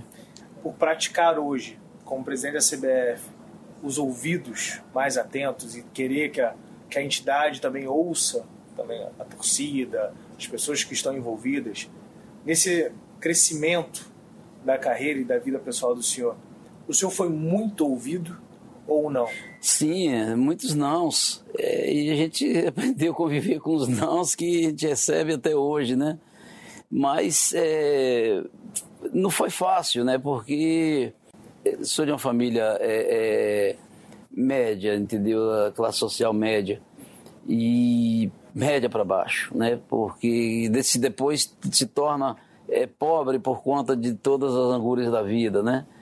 E mas sempre de uma forma assim digna. Eu sempre procurei ouvir muito os meus pais e ter aprendizado ali. O, os preconceitos com relação a mim era eu, acho que que eu me lembro com oito anos eu já sofria preconceito é, é, racial principalmente entendeu porque as pessoas chegavam, eh, se era para ir para jogar uma bola, entendeu? Tinha aquela discriminação, sempre deixava as pessoas, não é só eu, mas com outras pessoas que tinham a minha cor, é, de fora. E a gente chegava para querer brigar e para chegava chateado em casa e eu lembro que minha mãe falava sempre, olha, é, não não fale, não grita, não rebata, entendeu? É assim mesmo. Você você é você é uma pessoa linda, você. É, eles falam que você é negro, mas você é, tem um cabelo muito bonito. E aí levantava a gente, e isso. É, e ela falava: estuda. Na hora que você leva os seus livros, se eles deixarem você jogar, você joga. Se você não for jogar, pega seu livro e fica lendo, estudando, para você se superar em outra situação, entendeu? Então, eu peguei aquilo ali como uma lição de vida e foi assim que eu fiz, entendeu? E, e eu lembro que aqueles mesmo que me discriminavam, quando normalmente os professores daquele tempo eles faziam isso ali no primário, no ginásio, eles gostavam de fazer referência às notas que um aluno tirava e quando era uma nota boa e que eles falavam, olha, parabéns para fulano, entendeu? Que tirou aqui é, 9.9 em matemática ou 10 em português e tudo. Eu sempre estava junto ali, entendeu? E o pessoal ficava olhando assim, é por quê? Então, eles ah, como é que você fez? Você resolveu, é, principalmente eu lembro que ninguém gostava muito de geometria, e a gente dava geometria, e como é que você conseguiu fazer isso aqui e tal? Aí eu ia ensinar eles sem nenhum rancor, porque me discriminou, entendeu? E foi assim que fui levando, entendeu? E existe até hoje, é, para enfrentar essa eleição aqui, revivi tudo isso. Não foi fácil, revivi a todo momento, a todo momento a discriminação, entendeu? De vários segmentos, é, mas eu mantive a cabeça erguida, até porque já estava muito é, é, assim, muito preparado pelo que nesse, ao longo desses quase 60 anos eu sofri. Então, eu aprendi a conviver com isso e não é uma coisa fácil, por isso que a gente também, não é por mim, não é por mim, é, mas é porque a sociedade precisa que dá um basta no, no, no nos preconceitos, na violência, e isso que eu estou colocando aqui é a primeira vez que eu estou colocando porque é, me sinto à vontade para estar tá falando aqui com vocês, entendeu? Não que não sentisse nenhum outro canal ou nenhum, ou nenhum, nenhum, outro, nenhum outro programa, mas pela oportunidade que está chegando aqui agora, eu tenho que falar que realmente aconteceu assim. E no trabalho também, sempre eu tudo que alcancei foi só estudando e sendo esforçado, entendeu? Esforçando bastante para superar, porque não, não, esperava nada assim que pudesse ser. Tinha que provar que tinha que ser melhor mesmo, porque senão você era discriminado mesmo, entendeu? Então eu me sinto tranquilo e dizer que aquilo que aconteceu comigo é por isso que a gente está dando esse pontapé inicial para que não possa acontecer com mais ninguém, entendeu? E que possa ser estancado para aquelas pessoas que ainda acontece. E o senhor falou muito da educação, né? E agora, com esse evento, né, com esse seminário, o senhor quer, esse pontapé inicial foi para realmente começar a educar mais gente, né, de uma forma mais ampla. Então, o Gilberto Gil falou assim: a gente precisa dar mais amplitude a esse combate. E quando fala de forma mais ampla, quais são as primeiras estratégias que o senhor tem, assim, a partir desse seminário, para ampliar ainda mais esse combate ao racismo e à violência no futebol? É, ele tem que ser permanente. Nós fizemos esse seminário hoje aqui, mas ficou um grupo de trabalho é, de todos os segmentos da sociedade e muitos outros chegando e pedindo para que possa participar, é, para que essa esse não termine aqui apenas em um seminário, entendeu? É, que teve a participação de todos, de STJ, de STF, da Polícia é, Militar, da Polícia Civil, da, da, da, Polícia Federal, da Interpol, do STJ, do, do STF, como já tinha dito, as federações, os clubes, e que isso seja permanente. Esse, esse grupo de trabalho é permanente, onde tem Ministério Público Estadual, Ministério Público Federal, clubes, federações, eles possam estar sempre dialogando, tem membros do, é, do Senado da República também, eles possam estar sempre dialogando no sentido de é, não deixar que esse pontapé que foi dado aqui ele fique desestimulado. O que nós pretendemos é que é, sempre possa estar. A gente não pode prometer. É, nós não colocamos é, primeiro seminário, porque aí esperava daqui um ano fazer um segundo, é, depois outro ano um terceiro, e aquilo é, é, foi um seminário, e o seminário continua através de um grupo de trabalho permanente. Olha, é, torcedores, vocês podem dar sugestões também como pode fazer esse combate é, ao racismo e à violência. É, a CBF está aberta para vocês, com sugestões, entendeu? Que possa vir aqui na CBF, procurar qualquer um dos diretores, procura o presidente, que nós vamos dialogar com relação a isso. Mas o que nós queríamos colocar era dar um tom, porque a CBF não quer um centavo de ficar aumentando, é, através do STJD, as multas pecuniárias que punem ali o bolso do clube por um ato de um torcedor e que a própria Comebol hoje está aplicando é, é 100 mil dólares de multa.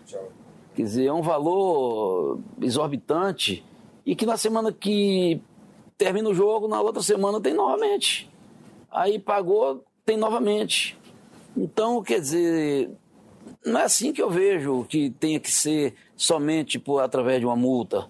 Eu entendo que é aquilo que, que possa ser também por multa mas que essas multas fossem transformadas é, em investimento para campanhas, entendeu, educativas, para que clubes, federações, CBF possa é, colocar para aqueles torcedores que eu acredito é, que, tem, que seja aqueles 5% que ele diz que são os maus torcedores, para que possa é, procurar combater com campanhas e que possa orientar também os torcedores.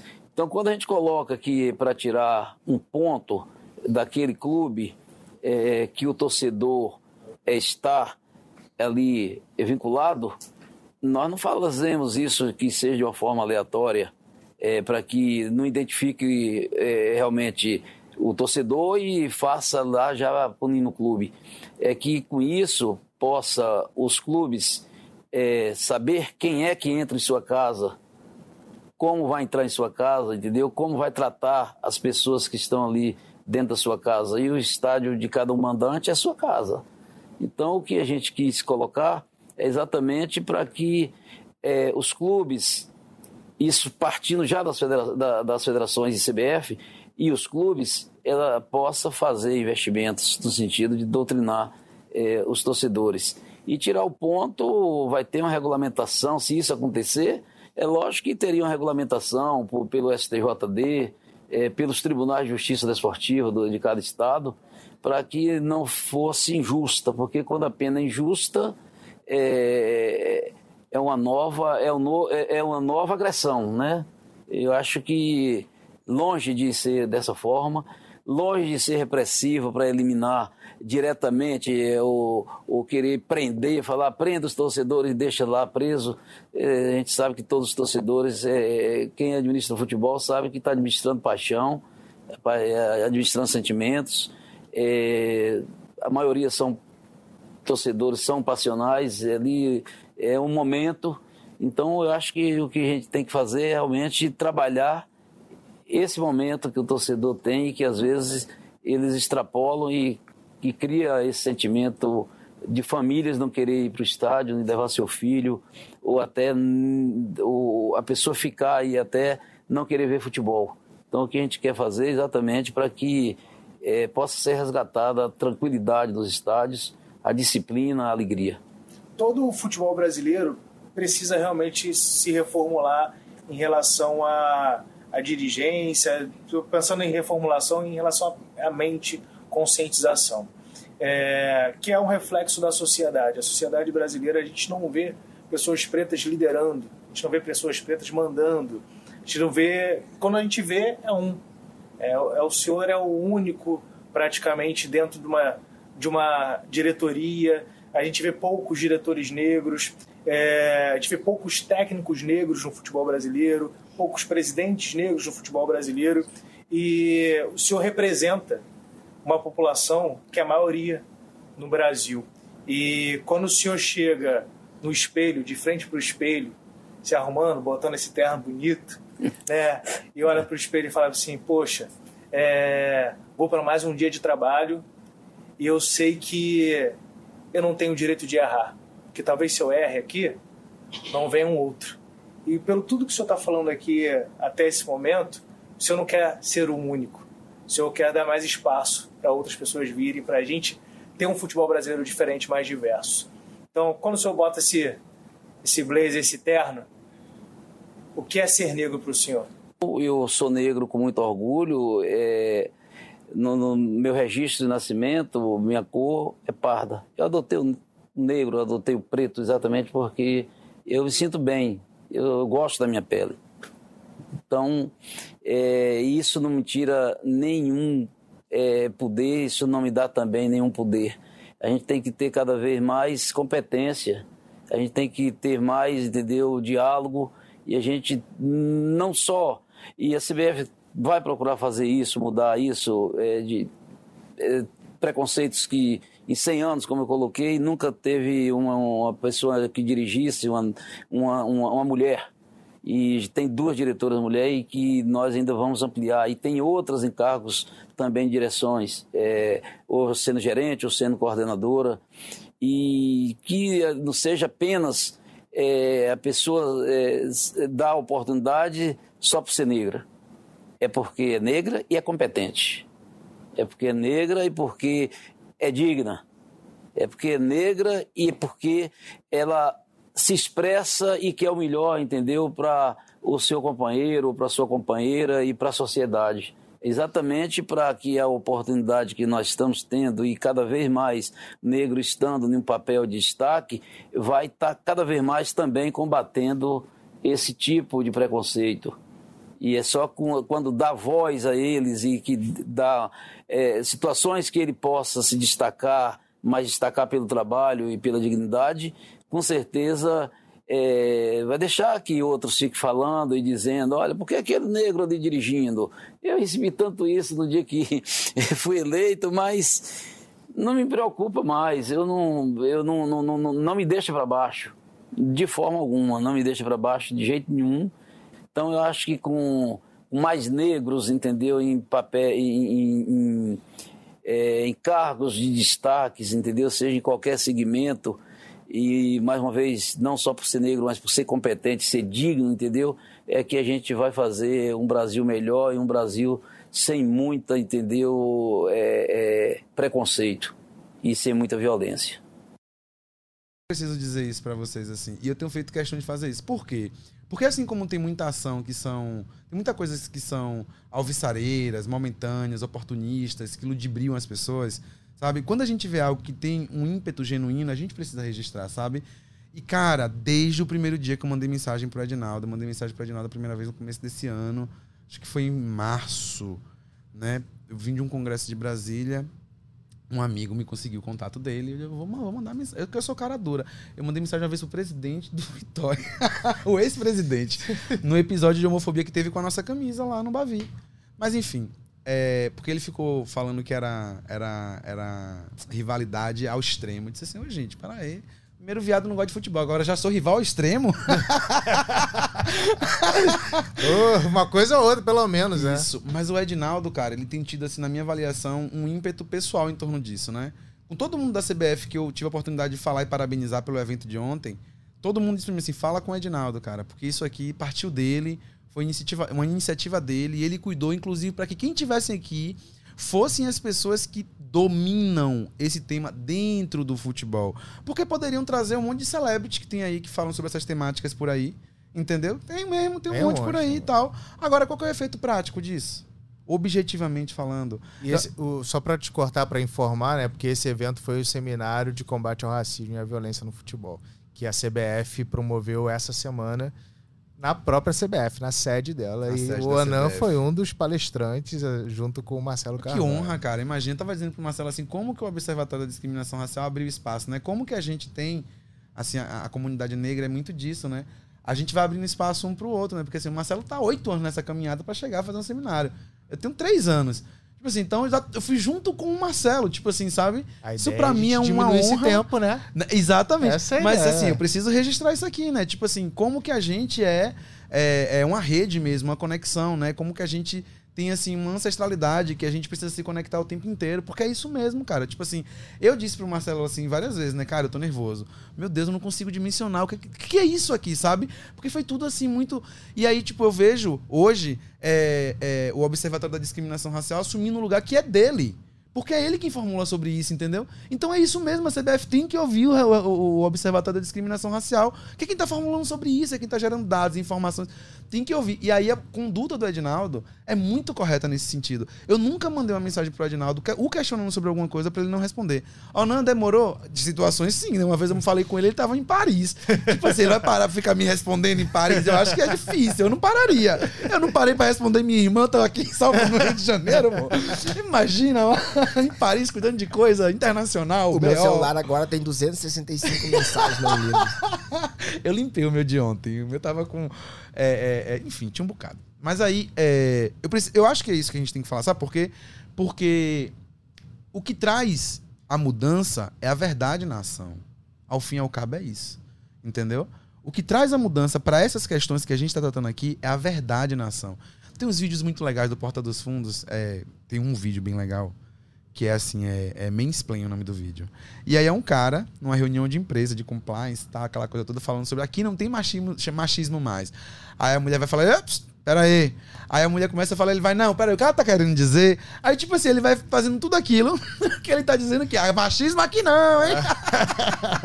É, o ponto, o ponto para mim, chave do processo é observatório traz dados. Observatório aponta que o futebol brasileiro é racista, que tem um problema. E quando eu aponto que o futebol brasileiro é racista, que tem um problema, indiretamente ou não, eu tô dizendo que o problema tá lá na CBF. Perfeito. Oito anos eu faço isso. Quando a CBF diz, olha, eu vou tratar a questão do racismo e vou chamar o observatório, ela não está dizendo que ela vai tratar a questão do racismo e esconder o problema. Ela está chamando quem sempre apontou o problema para dizer, vamos debater junto. Porque o que o Onan disse e o que eu já vivi na vida é, poderia ser feito um evento para dizer que daqui para frente a vida é essa e que a gente sabe que existe, mas, porém, todavia, e, não. A questão foi, cara, vamos trazer o cara que, que pontua os dados, mesmo que esses dados não sejam favoráveis para nós, porque os dados que eu mostrei ontem no relatório que foi lançado não é favorável à CBF. Não, Não, são favoráveis à CBF. Mas mesmo assim a CBF entendeu que é necessário pegar esses dados e trabalhar esses dados. E mais do que isso, que é necessário que essa produção de dados continue acontecendo e cada vez melhor. E aí entra a parceria assinada com a CBF, que é a, a produção dos próximos quatro relatórios. A CBF disse, cara, o que, que tu precisa para fazer isso? Eu preciso disso, disso. Então tá, então aqui vamos sentar, vamos assinar um contrato, os próximos quatro anos, vamos produzir isso. E eu não recebi um aviso de olha, já que nós vamos produzir isso, então É, esse é um ponto pro- também. continua produzindo do jeito que você está produzindo, que o jeito que você está produzindo é o jeito que Não quer interferir nessa produção, né? Isso é importante. Cara, quer quer o que seu- essa produção continue somando. o Perfeito. o teu trabalho é reconhecido por, por, Por- ser por independente. Então eu quero que tu continue nesse lugar, produzindo esses dados dessa maneira, mas eu quero te ajudar nessa produção de dados e quero usar essa produção de dados para dar os próximos passos. Para mim, essa é a quebra total, é a ruptura total. Porque em muitos casos, quando tu assina uma parceria, o primeiro recado é, vamos agora se ajudar. E o se ajudar é... Ô, Diego, pô, Silenciar. tu é meu amigo, agora tu não pode mais falar de mim. Mas essa forma, é... desculpa não te cortar, Não, fica mas isso é uma forma de conscientizar dentro da estrutura. Porque se você pensa que o a maior entidade dentro da estrutura ali fala bem assim, trabalha de uma maneira independente, porque o seu trabalho vai fazer que a gente conscientize. E aí, isso é o que muita empresa, muitas instituições têm medo. Conscientizar. Perfeito. E a perfeito. CBF está sem medo de conscientizar. Não, e, e, cara, tem... Eu acho que, é, pelo menos, eu acho que esse Cara, foi o recado que eu o, tive. O sentimento que eu saí de lá e da, das minhas conversas com o Edinaldo, de tudo, assim, sabe? Tipo assim, há anos eu mando e-mail pra CBF, nunca tive uma resposta. As respostas que eu tinha eram do STJD pra dizer assim, ó, arquivado. Foram as respostas que eu tive, sabe? Tirando a condenação do Flamengo que a gente recebeu, né? O acórdão e tal, tudo bonitinho. É, Dessa vez, tipo assim, um monte de gente vindo falar com a gente, as pessoas, a diretoria da CBF, acesso direto. Eu nem sabia que existia diretor, sei lá, de projeto na CBF. Tirando o fato de que tá lá no site. Não, hoje o cara tava com a gente, tal, não sei o que, resolvendo as coisas aqui e tudo mais. É, enfim, eu sou da área da comunicação também e eu tô me formando, né? Então uma das coisas que a gente tá debatendo muito é a comunicação integrada nesse aspecto. Se não tiver verdade, não produz o efeito que você quer. Agora, isso precisa partir das altas lideranças e governanças, entendeu? Para poder conseguir atingir uma base. Isso tem a ver com uma visão de mundo, uma marca que olha para o mundo, não olha para o momento, olha para frente. Então, assim, eu, é, como é que diz, tenho tido um apreço muito grande pelo Adinaldo nesse sentido. Assim, muito grande mesmo, sabe? Porque eu acho que o que a gente vivenciou ontem ali é uma coisa que a gente só vai conseguir entender os impactos daqui a uns 10 anos, sabe? A gente saiu de lá, tinha presidente de federação, ó, quem é o cara lá de tal- da, da- da torcida tal lá que eu vi lá no, slide? eu falei assim, não, é fulano. Ah, conheço. Olha, já diga a ele que ele vai fazer parte da comissão do campeonato estadual do ano que vem, que ele vai ajudar a organizar o campeonato e que a temática do campeonato é diversidade. Eu falei assim, do campeonato inteiro estadual? Ele disse, é. Eu disse, Imagina, cara, o que, que deve estar fervilhando hoje na cabeça dos dirigentes, dos dirigentes de federação e tal. Tipo assim, não, velho.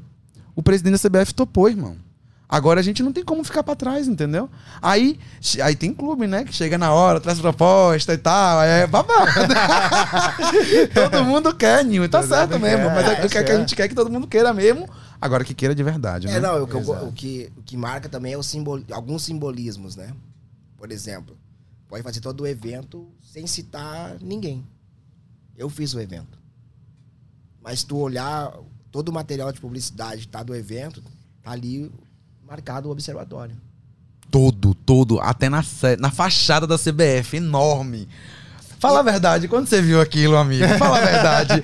Depois de oito anos, Marcelo, que você. A gente conversa, ele diz assim: ó, não, meu primeiro relatório, você não tem noção como é que foi e tal. Aí eu cheguei, eu senti, sabe? É, é, eu senti, eu acho que assim, daqui eu consegui sentir um pouquinho do que é essa emoção. Mas eu olhava pro Marcelo assim, sabe? Marcelo tava. Cara, Mas é, é isso, assim. Então, assim, marcado por essa experiência, tu vê que existiu esse simbolismo. Vem aqui, Marcelo. Dá a entrevista aqui. Tu é o protagonista dessa história, não sou eu. É tu o protagonista dessa E ele é negro, né? Ele poderia É. ter, tipo assim, não, vamos junto, aqui é os dois. Não, ele teve. Isso, isso é uma coisa que me, me, me chamou muito, muito, muita atenção, sabe? E aí, gente, muita gente pode pensar que é só fetiche essa coisa do futebol e de falar de racismo no futebol. Não é, não. O futebol chega aonde nenhuma organização social, tradicional, militante chega. É, esse- chega. Esse é o ponto chave pra mim, né? Por exemplo, observatório não nasce com a expectativa de acabar com o racismo ah, no futebol. O observatório nasce, existe com a expectativa da gente usar esse espaço do futebol para falar de racismo com uma galera que nunca parou para ouvir sobre racismo. aqueles presidentes de clubes que estavam lá ontem no evento, quantos deles já ouviram uma palestra sobre racismo? Aí entra aquela questão que, tu- que o Diego levantou aqui. Quantas pessoas, quando o Roger Machado ah, botou a camisa do, do observatório junto com o Marcão e falou, né? Foi lá em Salvador, não foi esse- Não, esse- foi, aqui Foi no Maracanã. Foi no Maracanã, foi no Quantas Maracanã. pessoas ouviram o que o Roger falou e aquilo reverberou em quantas mentes? Quantas mensagens eu recebi de Foi pessoas que massa. disseram que nunca tinham percebido que, que, que não tem técnicos negros. É verdade. Galera, papo tá bom demais. Ô, É porque assim, a eu- eu, vou, resenha eu vou aqui- roubar, eu vou roubar só esse minuto final. vou roubar esse minuto final pra falar uma parada do que o Ronan falou aqui. Pra- eu vou tentar. Ronan, Marcelo. Ronan. É. Ronan. Porque lá no início do programa. Não, não, não, não. Ele já. Ele já mate deixou- o homem, mas não troca o nome, mas né? lá no início do programa você já deu aquele papo assim, Ana. Geralmente a gente, as pessoas dão uma escorregada no meu nome. Então já, já liberou. já liberou. Mas eu vou, eu vou explicar. Já liberou o erro ali. Eu, liberou o vou, eu, vou, eu vou explicar pro Ronan por que eu errei. Vai lá. Porque agora eu vou falar uma parada que eu vou tentar falar sóbrio sem emocionar. O primeiro relatório que é lançado publicamente foi lançado num espaço que daqui a pouco veio um cara e disse assim pra mim, Marcelo, ah, vai ser o meu primeiro ao vivo na televisão de um tema que eu sempre quis falar e eu nunca, nunca me deram a oportunidade. Então eu quero te chamar aqui nesse canto e quero que tu a gente converse sobre o relatório porque eu preciso entrar no ao vivo e eu não quero errar. Porque vai ser a minha vai ser a minha oportunidade de falar ao vivo de um tema que é caro pra mim. E eu tô falando, tô tentando segurar porque esse cara Segura não, irmão, vai lá. porque 2015, nós estamos em 2022, sete anos depois, a gente participou do mesmo evento, do lançamento do relatório, e o cara tava lá o dia inteiro ontem, e o cara participou de diversos programas falando sobre racismo no futebol brasileiro, empoderado, firme, forte, e o cara tá aqui do meu lado. Então eu só queria roubar esse minuto pra dizer isso. Ô, pô, tu quer que- eu tô aqui assim, eu tô aqui me segurando porque é, eu era proibido de falar de racismo. Aí. Tu entende? Que eu queria roubar esse minuto pra dizer pra galera que esse é o trabalho do observatório.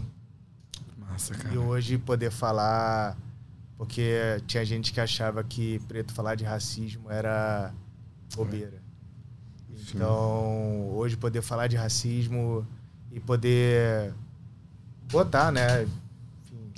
enfim, ampliar essas, as nossas vozes é, é algo que. Eu, eu, eu- Você jogou eu baixo, Marcelo. jogou Tá baixo. todo mundo agora, tipo, Eu faz o quê? Sem Só- saber o que responder. Eu tô também falar. aqui, não sei nem o que falar. Mas Cara, é- porque é, isso. pesado. Essa é a Foi- nossa luta. Não Foi existe uma caminho construção sozinho. aí de oito anos e É a nossa isso. luta é essa. O Ubuntu, na verdade, é isso. É, o Ubuntu é é, nós por nós, a gente eu sou compartilhar as nossas você é, histórias. a gente é. E assim, Pô, essa, essa história tinha que estar somos. aqui, né? Porque, porque é nós por Tinha, nós. cara, tinha nós por nós. Porque é né? nós por nós. Sete anos depois a gente fez, participou de um outro evento. Não vamos botar pra chorar, não, bote fé. Eu vim aqui conversar, não vim aqui pra chorar. Valeu, É isso, Marcelão. Obrigado, Marcelão. Segurei aqui. Mas chorar é bom. Não, Homem preto chora, eu choro. Chora, chora, é. chora, chora mesmo. não precisa segurar tanto, não, porque a gente tem que acabar de programa, né? Então tem que falar, não pode chorar. Aí acaba o programa e a gente chora depois, então, porque a emoção continua. Ora, obrigado. Obrigado, mesmo. Obrigado, meu querido. Enfim, foram aulas que você deu aqui. Marcelo também deu aulas aqui. Eu acho que é importante a gente cada vez mais trazer essa, nossa, essa discussão para nossa mesa e se educar cada vez mais. Mas agora é o momento de punir, né? Exatamente. Agora tem que punir. Tem que punir. E paralelamente a gente vai educando. É isso. É isso, galera. Valeu. Até a Valeu. próxima.